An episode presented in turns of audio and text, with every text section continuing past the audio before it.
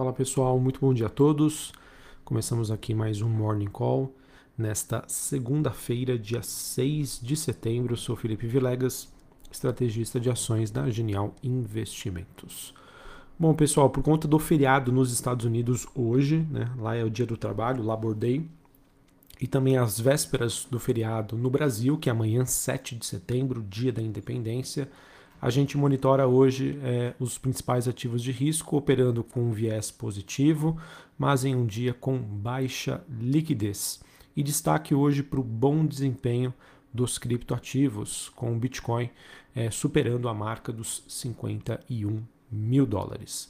Bom, pessoal, então por conta aí do feriado nos Estados Unidos hoje e amanhã o feriado no Brasil, acredito que os grandes destaques da semana é, provavelmente acontecerão sobre a decisão de Joe Biden em reconduzir o presidente do Banco Central Americano, Jeremy Powell, é, as decisões de política monetária na Austrália, que acontecem amanhã na terça-feira, e na quinta-feira a gente tem é, na zona do euro, né, o Banco Central Europeu é, também comentando aí sobre taxas de juros e como ele vai faz, é, seguir com as políticas monetárias por lá. Hoje o que nós tivemos, né, na China a gente teve uma alta de 1,12%, Hong Kong subindo mais de 1% e a bolsa japonesa subindo 1,8% nesta segunda-feira. Esse movimento que, na minha opinião, ele, ele decorre dos dados da semana passada, em que nós tivemos o payroll, dados de criação de vagas de emprego nos Estados Unidos, muito mais fracos do que o esperado, o que levou a uma conclusão pra, por parte do investidor que aqueles receios em relação ao tapering, ou seja, retirada de estímulos, é, processo de normalização monetária nos Estados Unidos pode demorar um pouco mais do que o esperado ou que a magnitude é, seja bem mais branda do que o precificado anteriormente, o que é positivo é, para os ativos de risco. Na Europa nós temos Londres subindo 0,7, mesma mesma variação para a bolsa francesa e Frankfurt na Alemanha subindo 0,64. Os futuros norte-americanos que funcionam, funcionam hoje, né, mas em horário reduzido, têm altas aí em torno de 0,2. O VIX, que é o índice do medo, não tem, não, nós não temos negociação por conta do feriado. E o dólar index, o DXY, apresenta uma alta de 0,26 na região ali dos 92,27 pontos. Porém, pessoal, hoje como um dia de liquidez reduzida, é, essa movimentação aí a gente não pode levar ela é, como significativa, tá? dado a especificidade da data. É, em relação ao movimento das commodities, a gente tem um, um dia um pouco mais volátil e com movimentações aí significativas. É, em relação ao petróleo, a gente tem uma queda de 0,7 neste momento, e esse movimento acontece depois que a Arábia Saudita anunciou uma redução de preços mais do que esperado. A Arábia Saudita, que é um dos maiores produtores aí globais da commodity, e é, no caso essa movimentação ela decorre de um sinal é, de que a Arábia Saudita né, pretende e quer atrair mais compradores para comprar mais barris. Então ela está diminuindo preços é, com o objetivo aí de dar é, vazão aí aos seus maiores estoques. Em relação ao minério de ferro, a gente também teve um dia bastante negativo, é, em que a commodity chegou a cair entre 7% e 9%, e esse movimento acontece com a, o avanço gradual aí das limitações da produção de aço na China por motivos ambientais e também com o aumento aí dos volumes de chegada de minério de ferro aos portos por lá, com a recuperação aí dos estoques da matéria-prima. Então, por conta disso, a gente tem um movimento bastante negativo para o minério de ferro. Nós temos os metais em Londres também caindo, o cobre recuando 0,57, o níquel caindo mais de 1%.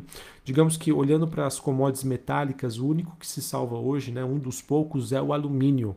E esse movimento é justificado por conta aí de um golpe de Estado na Guiné. A Guiné, para quem não conhece, é responsável aí por mais da metade da bauxita importada pela China para a produção então de alumínio. Então, por conta disso, a gente acaba vendo uma movimentação positiva para o alumínio, ao contrário aí da maioria das commodities metálicas que segue sofrendo por conta das restrições chinesas.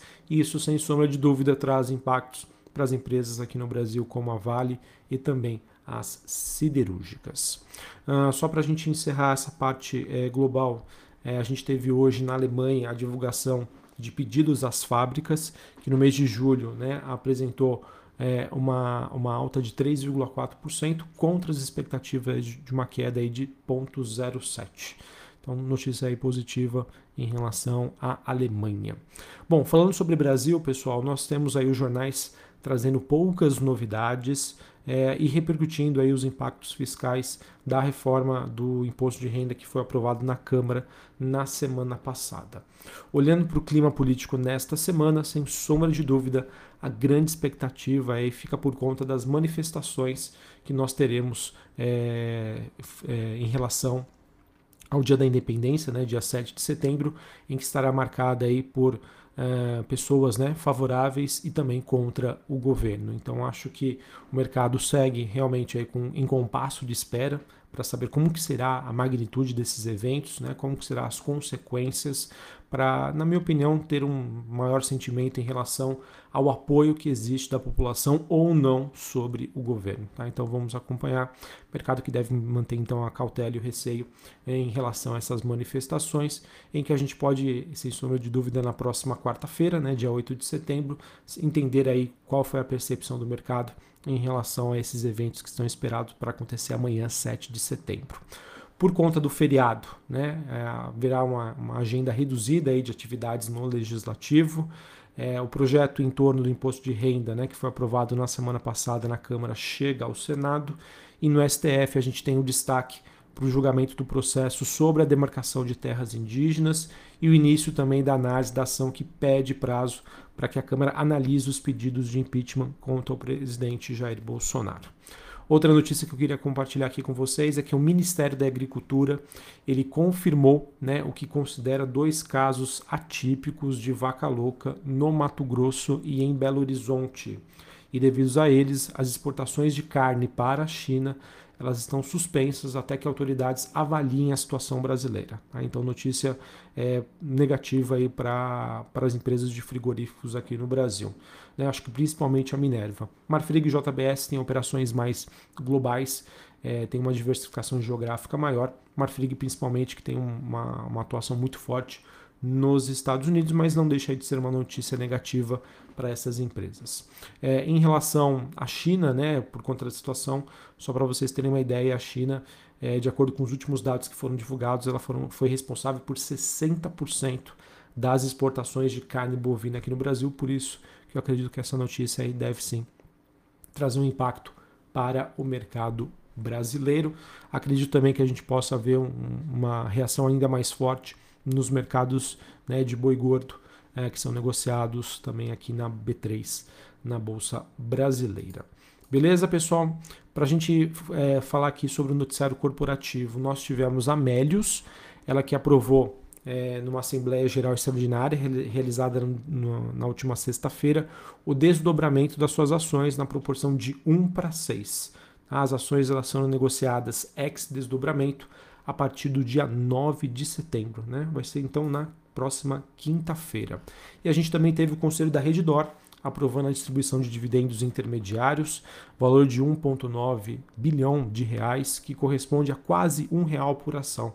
Esse pagamento que vai ocorrer, ocorrer em 17 de setembro, tendo como base acionária o fim do pregão do dia 9 de setembro, nesta quinta-feira. Ok? Bom, pessoal, acho que era isso que eu tinha para passar para vocês, só para fazer aquele resumo.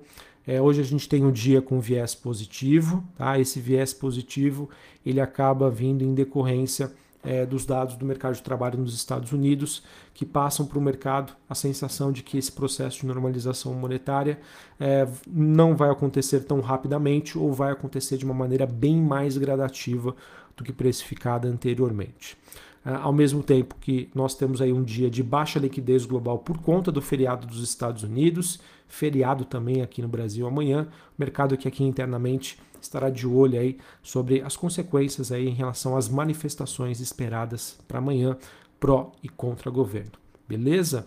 E vamos ficar de olho no mercado de commodities, tá? Mercado de commodities que, na minha opinião, hoje é o que ganha maior destaque frente a essas diversas notícias China, petróleo, né, alumínio e também um movimento aí bastante positivo dos criptoativos em decorrência aí da expectativa ainda de manutenção da liquidez global.